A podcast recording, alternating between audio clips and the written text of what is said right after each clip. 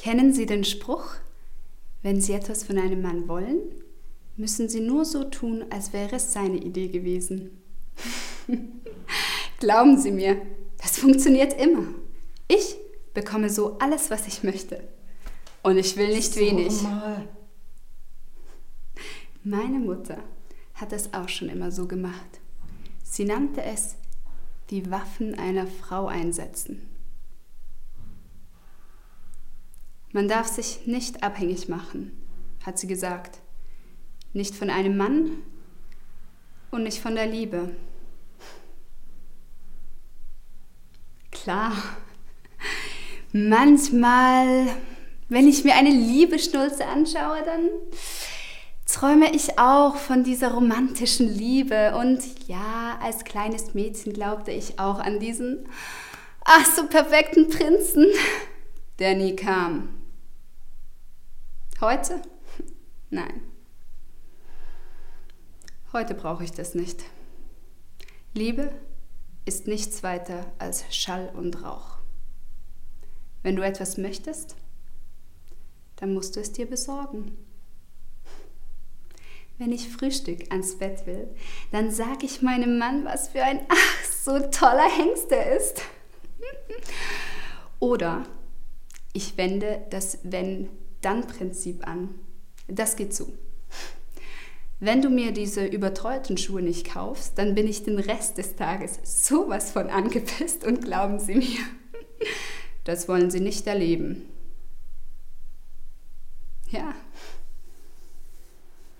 Ich meine, ich muss schauen, dass ich nicht zu kurz komme. Daran ist doch nichts Verwerfliches. Oder?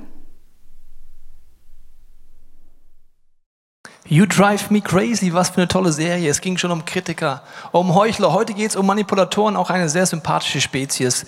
Mensch, ich weiß nicht, ob es die Männer unter uns hier wissen, aber ich habe für euch eine wichtige Nachricht. Wenn wir mal sterben, dann wird es am Himmel, Himmel zwei verschiedene Eingangstüren für uns geben. Ich weiß nicht, ob du es wusstest, aber an den einen Eingangstür steht drüber ein Schild, das steht für alle Männer, die zu Lebzeiten von mindestens einer Frau manipuliert wurden an der anderen Tür steht ein Schild drüber, heißt es, für alle Männer, die noch niemals zu Lebzeiten ansatzweise von einer Frau manipuliert wurden. Und dann kommt Petrus immer wieder raus, schaut, wie sieht's aus. Eines Tages kommt Petrus vor die Himmelstür und sieht vor der einen Schlange, also vor der einen Tür, wo es heißt, Männer, die manipuliert wurden, eine riesengroße Schlange, soweit das Auge reicht. An der anderen Tür, wo steht, Männer, die noch niemals manipuliert wurden von einer Frau, steht genau ein Mann. Petrus denkt sich, was ist denn da los? Da geht er gleich hin und sagt, ey, ist ja voll genial, du bist der Einzige, wie kommst du, dass du hier stehst? Sagt er, ich weiß auch nicht, meine Frau hat gesagt, halt die Klappe, stell dich an und frag nicht. Manipulation ist etwas ganz Subtiles, es ist eine Art, die man oft erst auf den zweiten Blick kennt und das hat nichts mit Frauen und Männern zu tun. Beide Männer und Frauen sind in der Gefahr zu manipulieren oder auch manipuliert zu werden. Bevor ich richtig durchstarte mit der Predigt, habe ich noch ein persönliches Projekt mit euch hier zu besprechen und zwar habe ich eine Wette laufen. Und diese Wette ist für mich persönlich echt wichtig zu gewinnen. Dazu bräuchte ich mal hier vorne den Clemens Luther und Andy Becker, unser Technikchef. Ihr müsst mal kurz nach vorne kommen, weil ich muss euch diese Wette erklären. Sie läuft nämlich um 24 Uhr heute aus. Das ist Clemens unser Finanzchef. Und das ist Andi, unser Technikchef. Kommt mal hier nach vorne. Und wir drei haben eine Wette laufen. Die erkläre ich euch kurz. Sie ist entstanden Donnerstagabend, dass wir drei unterwegs waren und das ist meistens eine schlechte Kombination. Drei durchgeknallte Vollpfosten auf einen Haufen, da kann manchmal was Dummes rauskommen. Zum Beispiel haben die beiden angefangen, so ein bisschen zu äh, Witze zu machen. Der Clemens hat ein schönes Bild gemalt, das sieht so aus, das habe ich euch mitgebracht. Also Clemens kann echt schön zeichnen. Können wir das mal einblenden, bitte, das Bild? von Media, da, das hat er gemalt. Und dann hat der Andi so im Spaß gesagt, ja, also wenn du 1000 Euro raised, das heißt nicht selber gibst, sondern 1000 Euro bis Sonntag 24 Uhr, dann lasse ich mir das dahin tätowieren. Er hat auch die Größe festgelegt und so weiter. Ich höre das mit einem Ohr mit, denke mir, das ist mal eine Wette. Da hat er seinen Pastor unterschätzt. Ich bin immer dabei, wenn es was Verrücktes gibt. Und dann habe ich gesagt, ich steige mit ein. Und der Clemens und ich sind ein Dreamteam, muss man sagen, wenn es darum geht, Geld äh, einfach, wie soll man sagen, das für gute Zwecke zu finden. Ja? Und ähm, dann haben wir angefangen und der aktuelle Stand äh, ist folgender. Ähm, 50 Euro fehlen. Uns fehlen noch 50 Euro für diese 1000 Euro. Ist ja nicht so, die Leute sagen, es ist unfair. Unser Gegeneinsatz, wenn wir es nicht schaffen, ist, wir müssen deinen Junggesellenabschied organisieren. Das Problem ist, du hast noch keine Frau. Übrigens Single, wenn es Frauen gibt hier. Der Andi ist zu haben, er ist ein absoluter Top, Top Mann. Ja, also wenn ihr noch haben wollt. Andi, wie sieht's aus? Bist du noch positiv? Ich war es bis gerade eben, ja. Okay, es fehlen, wie gesagt, äh, 50 Euro. Wenn du sagst, es ist echt hart auf der Seite, es hätte härter kommen können, weil wir haben mit ihm verhandelt. Wir haben gesagt, wenn das Männchen hier vorne ist und schockiert nach unten guckt, kriegt er 5000 Euro. Das wollte er nicht. Du wolltest auf der Seite haben. Okay. Und deswegen, äh, ich habe es dir angedroht, heute äh, gibt es jemand, der spontan sagt, ich gebe die letzten 50 Euro für dieses Projekt. Gibt es heute jemand hier in diesem? Ja, zwei, ja, sehr schön. Okay. Oder der Herr in der ersten Reihe, hast du 50 Euro dabei? Okay, bitte. Ich habe dir gesagt, die Kirche ist durchgeknallt. Das, sehr schön. Andi, das sind die letzten 50 Euro. Ähm, möchtest du noch mal deine letzten Worte? Die sind wie? Ich habe keine. Okay, du bist sprachlos. Also wir werden direkt nach dem letzten Gottesdienst zum Tätowierer fahren. Wir haben alles vorbereitet, damit beim United Camp du das auch allen zeigen kannst, okay? Ja. Ist jemand der Meinung, das ist manipulativ gewesen? Nee, oder? Ja? Nein? War das jetzt Manipulation? Ja oder nein, was wir hier machen? Also wir haben uns unterwegs darauf geeinigt, äh, bei dieser Wette, dass wir einfach die Reaktion unserer Kirche genießen und vorher schon ausmachen, dass er es nicht machen muss. Aber die Reaktionen der letzten Woche waren gewaltig, von wirklich sehr unkonventionellem Spaß bis Moralpredigten, dass man sowas nicht machen darf. Andi, du musst es nicht machen. Herzlichen Glückwunsch. Vielen Dank, dass du mitgemacht hast bei diesem kleinen Gag. Vielen Dank, Clemens. War mir eine Ehre, der Spaß mit euch. Ihr könnt euch wieder hinsetzen. Und jetzt muss ich mit euch darüber reden, ob das Manipulation war, was ich gemacht habe, die letzten anderthalb Wochen. Das müssen wir jetzt herausfinden in der Predigt. Am Ende kannst du selber beurteilen, war das manipulativ? Ja oder nein. Weil Manipulation ist etwas, was man nur auf den zweiten Blick erkennt. Und ich möchte mit euch reingehen ins drei biblische Beispiele. Das erste Beispiel, zwei Frauen manipulieren einen Mann, das ist unfair. Zwei auf einen, und zwar ist es der König Herodes, und da steht in Markus 6, 21. Er ist recht angetrunken auf einer Party. Die jüngere der beiden Frauen tanzt vor und lässt sich hinreißen zu der Aussage, wo er sagt, Mädel, you are sexy, you are hot, egal was du willst, bis zur Hälfte meines Königsreichs, ich geb's dir. Er ballert die Aussage leicht angetrunken raus. Die Tochter geht zu ihrer Mutter, sie besprechen sich kurz und die Mutter sagt, fordere den Kopf von Johannes der Täufer. Johannes der Täufer war einer der größten Propheten der damaligen Zeit und er hat so die beiden ein bisschen gestört, weil er sehr direkt die Meinung gesagt hat. Also geht sie zurück zu dem Fest und sagt, ja, ich habe nur einen Wunsch, ich hätte gern den Kopf von Johannes dem Täufer auf einem Tablett. Das Problem ist, er hat sich weit aus dem Fenster gelehnt. Er, er, kommt jetzt zu einem Punkt aus Menschenfurcht und auch auf manipulativen Gründen, wo jemand etwas gegen ihn ausspielt, eine Aussage, dass er etwas tut, was er nie tun wollte. Manipulation bringt dich und mich dazu, Werte zu verraten und Dinge zu tun, die wir eigentlich nicht tun wollten. Das zweite Beispiel steht in 1. Mose ganz am Anfang, Kapitel 25. Ein Bruder manipuliert den anderen Bruder. Die heißen Jakob und Esau. Und der eine wusste über seinen älteren Bruder, der hat echt einen Kohldampf, wenn der nach Hause kommt. Und wenn der Kohldampf hat, dann ist der absolut nicht auszuhalten. Und er hat sich überlegt, wie nutze ich das aus? Für einen Burger gibt er mir mein sein Leben. Also der Junge kommt nach Hause, der Ältere, und dann sagt der Jüngere, Mensch, ich habe hier so ein leckeres Essen vorbereitet für dich. So zufällig, gerade jetzt zufällig, wo du heimkommst. Du könntest es gerne haben. Ich hätte nur gerne die Rechte des Erstgeborenen von dir. Hm? Aber du kannst was essen. Er kennt die Schwäche des anderen und nutzt sie aus, damit sein Vorteil passiert. Auch ein Kennzeichen von Manipulation. Das letzte Beispiel, dem vielen anderen, ist eine junge Dame, die alles dran setzt, dass ein junger Herr sein Geheimnis, seine Berufung und seine Stärke ihr verrät mit dem Ansatz, wenn du mich wirklich liebst, dann Punkt, Punkt, Punkt. Sollte jemals irgendjemand zu dir diesen Satz sagen, sollte jede Manipulationswarnlampe deines Lebens auf Rot schalten und du musst sehr wachsam sein, weil wenn ein Satz so anfängt, wenn du mich liebst, dann, in Klammern, was ist die Definition von Liebe? Kannst mal kurz drüber nachdenken, ich löse es noch nicht auf. Aber wir schauen uns mal die Bibelstelle an, wie sich das dann anhört. Darauf sagte sie zu ihm, wie kannst du sagen, ich liebe dich? Wenn mir dein Herz nicht gehört? Jetzt hast du mich dreimal belogen und mir nicht gesagt, wodurch du so große Kraft besitzt. Als sie mit ihrem Gerede jeden Tag zusetzte und immer mehr bedrängte, wurde er zum Sterben leid. Gibt es Männer, die kennen solche Situationen? Okay, ihr steht alle an der anderen Tür an, deswegen dürft ihr euch nicht melden. Ja, ist klar, ja, weil die Frau sonst böse guckt. Aber er wird zum Sterben leid. Jemand bedrängt ihn, in dem Fall eine Frau, so lange, bis er seine Geheimnisse, seine Werte verrät und Dinge tut, die er nie tun wollte. Manipulation ist etwas, was ich dir am besten hier mit dieser Puppe erklären kann. Hat jemand einen Vorschlag, wie er heißen könnte? Heute Morgen hier Freddy, andere Vorschläge? Wie Eugen? Eugen. Okay, das ist Eugen.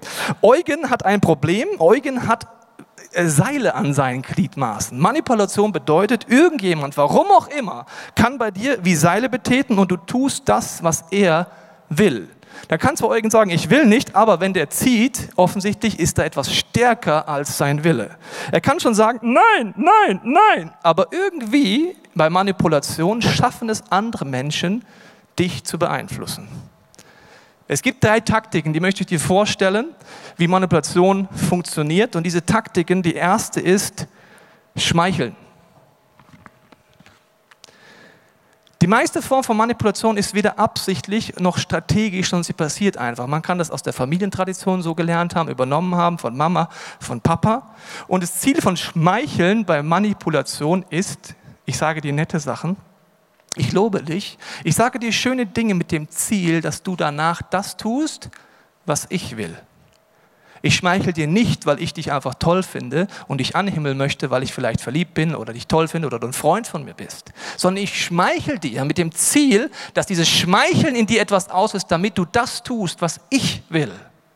Nicht, was du willst, nicht, was Gott will, sondern was ich will. Schmeicheln, die erste Taktik von Manipulation. Die zweite ist, auch sehr beliebt, Drohungen. Zum Beispiel ein junges Pärchen ist vielleicht zusammen, sie diskutieren darüber, ob sie wirklich der Meinung sind, dass Sexualität eine gute Idee ist, innerhalb der Ehe auszuleben, ob das göttliche Idee der Ehe schlau ist, ob das schlau ist, dorthin zu verlegen etc. Und wenn jetzt einer der beiden sagen würde, also ganz ehrlich, Schatz, es gibt noch mehr Frauen, entweder, verstehst schon, oder ich bin weg. Das wäre eine Drohung. Eine Drohung kann auch sein in einem Streit, ich lasse mich scheiden. Das ist eine sehr beliebte Aussage, eine Drohung, die für sie sorgt, einfach aus Hilflosigkeit, du musst das tun, was ich, mir was ich möchte. Das nächste Strategie, und wir werden es heute noch genauer angucken, sind Schuldgefühle. Geh ruhig. Lass mich ruhig allein. Ich esse nichts mehr. Aber es ist nicht dein Problem. Geh ruhig. Wow, beim anderen Schuldgefühle auslesen oder wenn du mich wirklich liebst, dann, das sind auch so der Versuch von Schuldgefühlen beim anderen auszulösen, dass er das tut wieder, das ist immer das Ziel von Manipulation, was ich will. Ich versuche einen Weg, das durchzusetzen. Oder Schuldgefühle. Du nennst dich Christ? Also ganz ehrlich, du? Schau mal dich an. Und das und das solltest du ändern. Diese drei Taktiken ploppen sehr, sehr schnell auf. Und die Frage ist jetzt, ich habe gesagt, es ist oft etwas Unterbewusstes, es ist etwas, was man im ersten Blick nicht so erkennt. Was hilft uns dabei? Das erste ist eine Einstellung, wo Jesus gesagt hat, dass der Heilige Geist als lebendiger Christ dafür da ist, Wahrheit und Lüge zu erkennen. Tod und Leben zu unterscheiden und auch manipulative Tendenzen aufzudecken, die mir nicht bewusst sind. Deswegen der erste Herzensschritt, wenn du dich Manipulation näherst, ist, mach mich sensibel, Gott zu erkennen, wo Manipulation auftritt in meinem Leben. In Matthäus 16. Von da an begann Jesus seinen Jüngern zu erklären, er müsse nach Jerusalem gehen und von den Ältesten, den hohen Priestern und den Schriftgelehrten vieles erleiden. Er werde getötet werden, aber am dritten Tag werde er auferstehen. Da nahm ihn Petrus beiseite, machte ihm Vorwürfe. Er sagte, das soll Gott verhüten, Herr, das darf nicht mit dir geschehen. Die Situation ist folgende. Jesus hat auf dem Herzen, er merkt, der Weg, den Gott mit ihm fordert, wird kein einfacher sein. Jetzt kommt einer seiner engsten Leute und oft passiert die meiste Manipulation von Menschen, die uns schon auch nahestehen. Petrus macht das nicht vorsätzlich, aber er arbeitet mit Vorwürfen, Schuldgefühle. Drohungen, all die Dinge, die ich dir gesagt habe. Und er nimmt Jesus beiseite. Die meiste Manipulation passiert unter vier Augen. Weil wenn andere Leute dabei wären, würde ja vielleicht irgendjemand sagen, sag mal, hast du sie noch alle? Hast du gerade gehört, was der zu dir gesagt hat? Das kannst du doch nicht ernst nehmen, das kannst du doch nicht mitmachen. Unter vier Augen passiert es oft, dass es von jetzt auf gleich passiert. Zwei Hinweise, wann du offen für Manipulation bist. Und ich glaube, wir alle sind bis zu einem gewissen Punkt offen dafür. Ist. Der erste Hinweis ist, ich fühle mich schuldig und ich finde es schwierig, Nein zu sagen. Wenn in irgendeinem Bereich du dich schuldig fühlst und es schwierig findest, Nein zu sagen, bist du in diesem Bereich gefährdet für Manipulation. Jesus redet davon, dass sein Ziel ein freier Wille ist. Er redet davon, dass sein Wesen so ist, wie du auch immer mehr, nicht mehr werden sollen, dass diese Bänder durchgeschnitten werden und dass du dir entscheiden kannst für und gegen Dinge. Der zweite Hinweis ist, wenn du merkst, ich gehe Kompromisse ein und halte mich nicht an meine Werte, um anderen zu gefallen, egal wo, in Lebensstilfragen, auf der Arbeit, dann bist du auch gefährdet für Manipulation. Ich habe dir das Beispiel gebracht, ein Pärchen, das darüber diskutiert, wo einer vielleicht sagt, ich würde gerne auf die Ehe warten, aus denen den Gründen, der andere sagt, nein, das möchte ich nicht.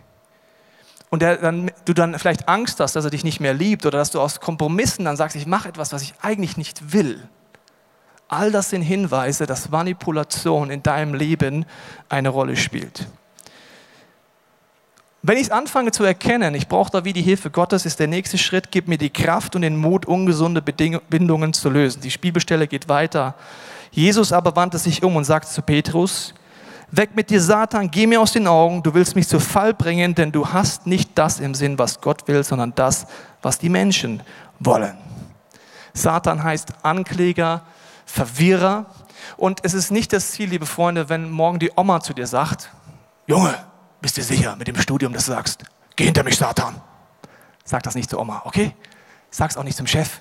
Sag's auch nicht zu deiner Frau, auch nicht zu deinem Mann. Es ist eine innerliche Einstellung, wenn du merkst, mit der Hilfe Gottes und von Freunden, dass jetzt ein Tipp kommt, der dich dazu bringt, entweder Kompromisse einzugehen, Werte über Bord zu werfen oder abhängig zu werden von der Meinung anderer.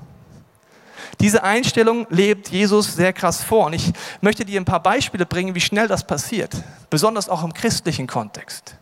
Theologie kann ganz schnell manipulativ sein. Wenn du schon längere Erfahrungen mit dem schönen Christentum in Deutschland hast, hast du vielleicht auch schon manche negativen Erfahrungen gemacht. Ich mache dir ein Beispiel.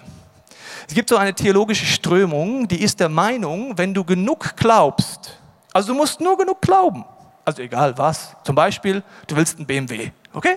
Neuen BMW. Du musst nur genug glauben. Wenn du genug glaubst, dann wird dir Gott den BMW geben.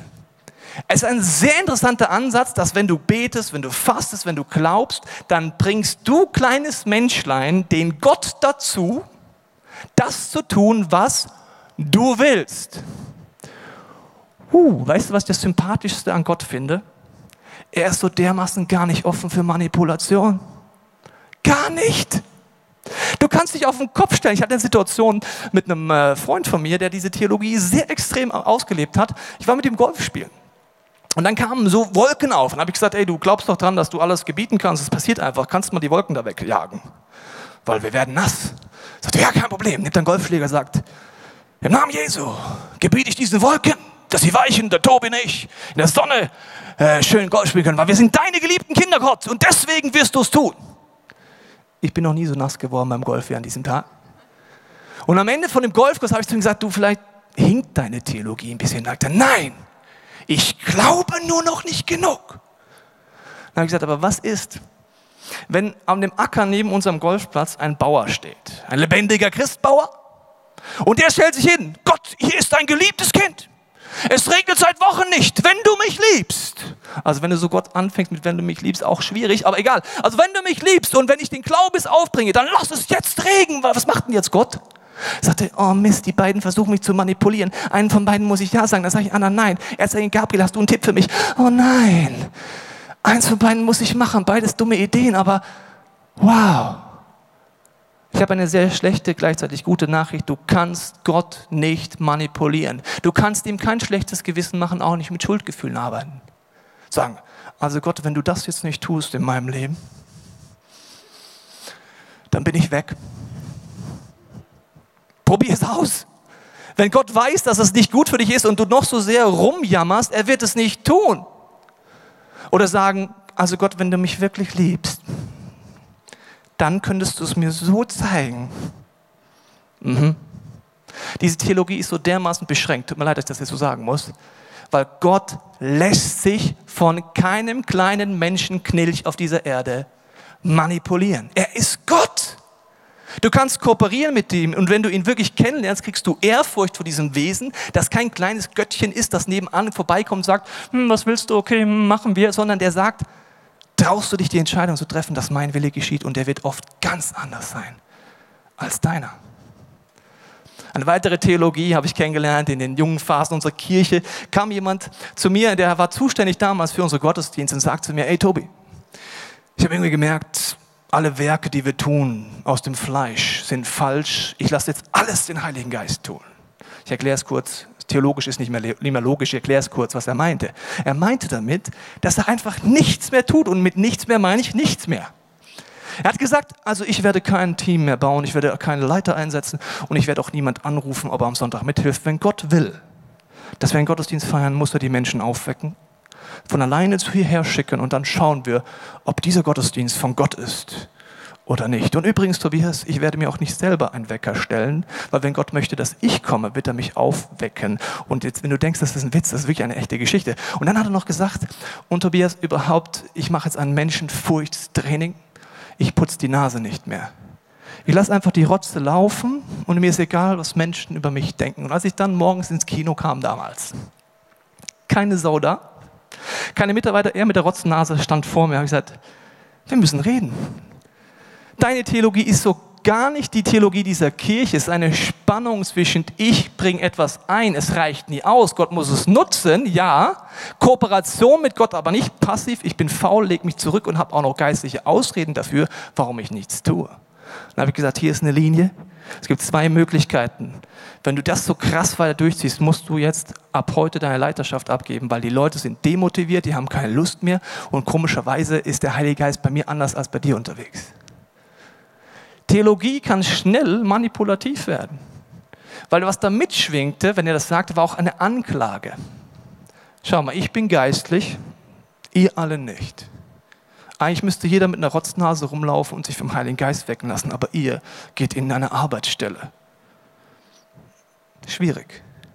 Die Grenze ist dann leider ganz schnell gegeben zum geistlichen Missbrauch, ein ganz unschönes Thema innerhalb des Christentums von Kirchen. Und auch geistlicher Missbrauch macht, ich kenne keinen Leiter, der sowas absichtlich macht.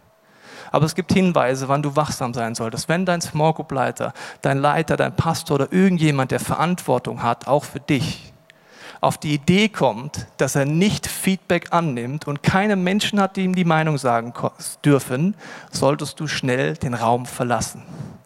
Ein Small Group Leiter, der die Haltung hätte, ich bin immer richtig, weil ich bin ja von Gott eingesetzt und alles, was ich sage, ist göttlich und wenn du mir widersprichst, bist du ungeistlich, tut Tür und Tor von geistlichem Missbrauch öffnen. Ein weiterer Hinweis dafür ist, dass man nicht die Demut hat, dass man eine menschliche Sicht hat, die begrenzt ist. Dass man die Demut hat, sagt, ich werde immer dazulernen. Oder dass man Verletzungen nicht angeht. Jeder Leiter, der keine, egal was du leitest, der Verletzungen nicht angeht, ist geistlich gefährlich weil du aus Verletzungen wieder handeln wirst und vielleicht Leute unterdrücken wirst, aus Ängsten Leuten schaden wirst, dass die vielleicht zu aufmüpfig werden oder was auch immer. Und was auch ist, oft in geistlichen Missbrauch wird auch die Bibel dafür verwendet, entweder nur zu schmeicheln, das ist so diese Theologie, If you can dream it, you can do it. Und du bist der Held, du bist der König. Was will eigentlich jemand auf dir noch anhaben? Wenn du gebietest, passiert es. Das ist so die Schmeicheltheologie, wo jeder, der noch vorher ein schlechtes Selbstwert hat, danach sagt, wow, jetzt bin ich wer. Es ist teilweise richtig, das ist das Problem daran, aber es wird so schnell schräg. Drohungen. Geistiger Missbrauch, indem du die Bibel verwendest, das Gesetz verwendest, um Menschen ein schlechtes Gewissen zu machen, sie fertig zu machen, mit dem Zeigefinger zu predigen, sagen, du kommst in die Hölle. Oder Schuldgefühle, das geht natürlich ganz schnell, weil man alle wissen, dass wir Schuld in unserem Leben haben. Das Interessante, dass Jesus ja genau das Gegenteil will. Dass wir ehrlich werden, deswegen ist er an diesem Kreuz gestorben, weil wir Vergebung brauchen, weil wir Gott brauchen und nicht, um uns anzuklagen. Die Frage ist jetzt, wenn du sagst, okay, wenn ich jetzt mich darauf einlasse, aufs Experiment, ich könnte Gott fragen, wo ist Manipulation in meinem Leben? Wo bin ich offen dafür? Wo gibt es diese Seile wie bei dieser Marionette? Dann kommt ein nächster Schritt und der ist entscheidend, nämlich die Entscheidung zu sagen, zeig mir Tendenzen, Gott, wo ich andere kontrollieren will. Warum kontrollieren Menschen? Warum kontrollieren wir? Warum sind wir in der Gefahr zu manipulieren? Der erste Punkt ist, wir haben Angst, Leute zu verlieren und dass sie uns nicht mehr mögen, wenn wir jetzt nicht auf diese Ansprüche einsteigen. Das kann in der Familie sein. Wenn deine Mutter zu dir sagt zum Beispiel, wenn du nicht zu diesem Geburtstag kommst von mir, dann glaube ich dir nicht, dass du mich liebst. Schwierig. Das kann aber auch sein, dass du merkst, es fällt dir schwer, die Kontrolle abzugeben aus Angst, dass dann die Dinge nicht so laufen, wie du es dir vorstellst. Mit anderen Worten, du sagst dann damit, du bist besser als Gott. Dass diese Einstellung nicht zu Aufblühen führt, ist vollkommen klar, weil Gottes Job möchte ich nicht haben. Und Gott hat einen Überblick über dein und mein Leben, wie wir nicht ansatzweise haben können. Er hat einen Überblick nicht nur jetzt, seine Vergangenheit, deine Zukunft und auch noch die Ewigkeit. Zum Glück lässt er sich nicht manipulieren. Es gibt einen großen Unterschied für mich zwischen Leiten und Manipulieren. Leiterschaft bedeutet, ich habe den Wunsch, dass in deinem Leben Gott zum Ziel kommt. Dazu fordere ich dich raus, ich versuche dich zum Positiven zu prägen. Manipulation bedeutet, ich will, dass du meinen Willen tust. Es ist manchmal haarscharf der Unterschied. Ich möchte ein Beispiel von einem Freund von mir erzählen. Als er aufgewachsen ist, in einem christlichen Elternhaus, hat er und seine Brüder, hat, haben sie eine Zeit mit ihrem Vater immer wieder, wo er ihnen erzählt hat, warum er glaubt, an diesem Beispiel nochmal, warum Sexualität die beste Nachricht ist, wenn du es in die Ehe nimmst. Was ist ein Ehebund? Was sind geistige Prinzipien, die man in einer Ehe, in einer Beziehung anwenden sollte? Was ist echte Liebe? Und er hat mit seinen Jungs Zeit verbracht. Und dann hat er zu ihnen gesagt, bereits als sie sehr jung waren, jede Freundin, die ihr nach Hause bringt, werde ich annehmen wie meine Tochter. Ich werde euch immer Freiheiten geben. Ihr wisst meine Meinung und ich habe versucht, euer Herz zu erreichen. Wenn eure Freundinnen hier übernachten wollen, können sie es gerne machen. Ich werde immer zwei Zimmer herrichten. Ihr wisst, warum ich das tue? Weil ich glaube, dass das die schlaue Idee ist. Eins für dich, mein Sohn, eins für deine Freundin. Und jetzt kommt der entscheidende Unterschied zwischen Leiterschaft und Manipulation. Dann sagt der Vater als letztes, und wisst ihr was, meine Jungs? Ich werde es niemals kontrollieren. Ich werde es niemals kontrollieren. Wenn ihr der Meinung sagt, ihr wollt miteinander schlafen, dann werdet ihr es tun. Ist eine Sache zwischen euch, eine Sache, die ihr auch in eurer Gottesbeziehung durchdenken müsst. Ich werde nicht schauen, ob ihr zusammen im gleichen Bett schlaft oder in zwei Betten. Ich bereite es vor aus diesen Gründen. Das ist Leiterschaft.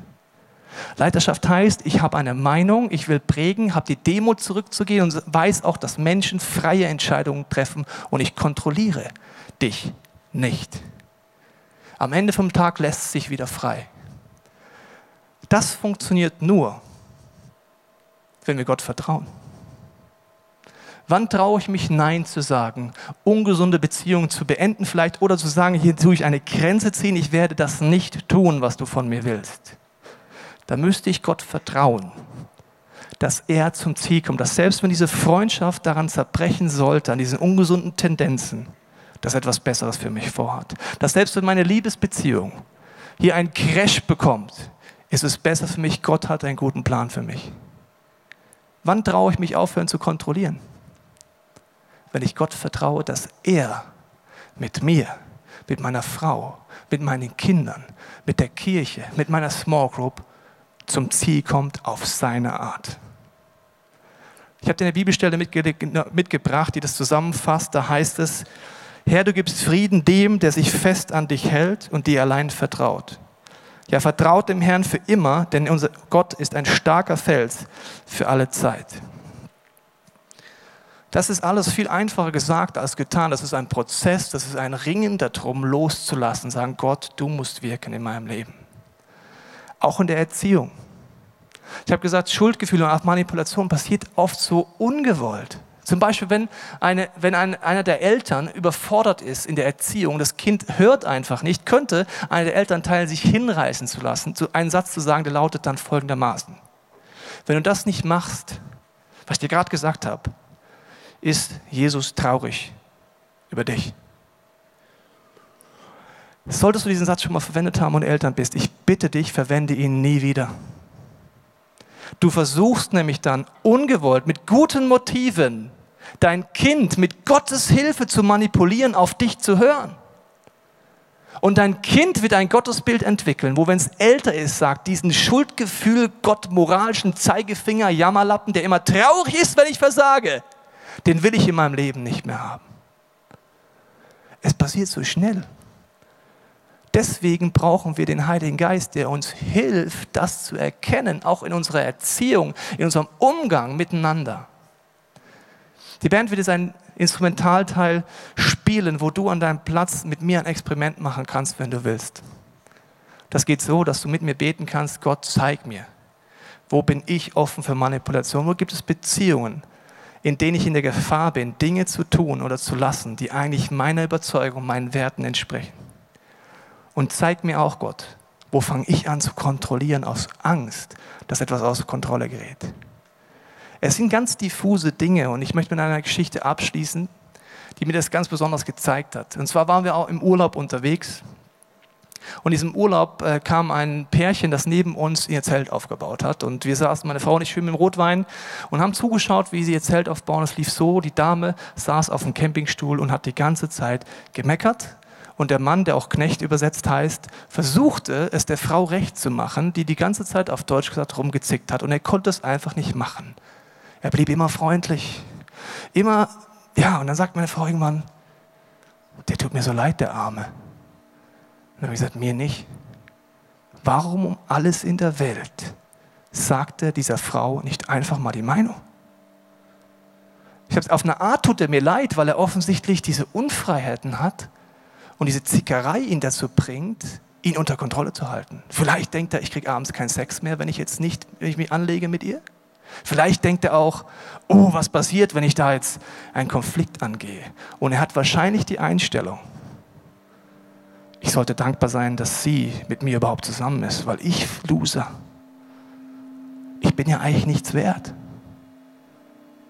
Ich glaube, am Ende vom Tag wird es sehr, sehr tief bei Manipulation. Wenn wir Manipulation zulassen, geht es irgendwann ganz tief in unsere Identität rein, unseren Wert rein. Jesus sagt zu uns, du bist so unendlich viel wert. Und nicht, weil deine Leistung stimmt, sondern weil Gott in deinem Leben wirkt und Veränderung hervorbringen möchte.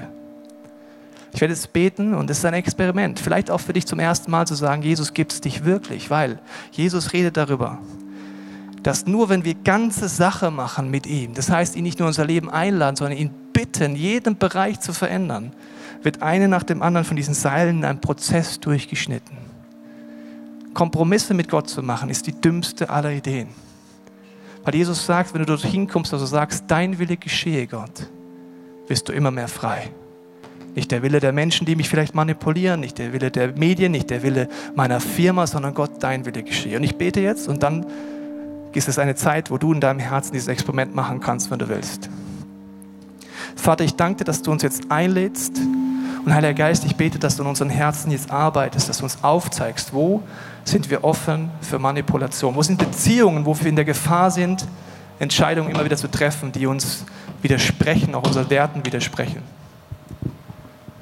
Und Vater, ich bete auch, dass du jetzt aufzeigst mit deinem Heiligen Geist, wo wir in der Gefahr sind, zu kontrollieren, zu manipulieren, aus Ängsten, aus Minderwert vielleicht heraus, oder weil wir dir nicht vertrauen können. Jesus, wir wollen einfach ehrlich werden jetzt vor dir in unserem Herzen.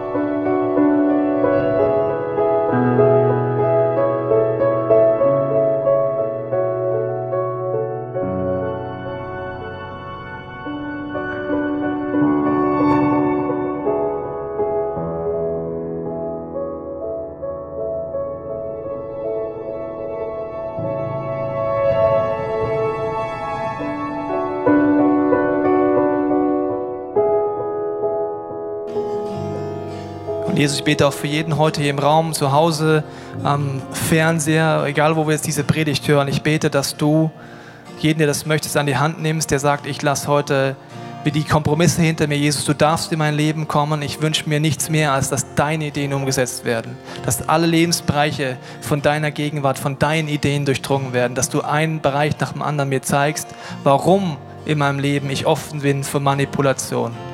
Ich danke dir, Jesus, dass du jeden von uns in eine Freiheit führen willst, wo das immer weniger wird, wo immer weniger, egal ob jemand versucht, bewusst oder unbewusst zu manipulieren, dass diese Angriffspunkte weggehen in unserem Leben und wir mehr in deine Freiheit kommen.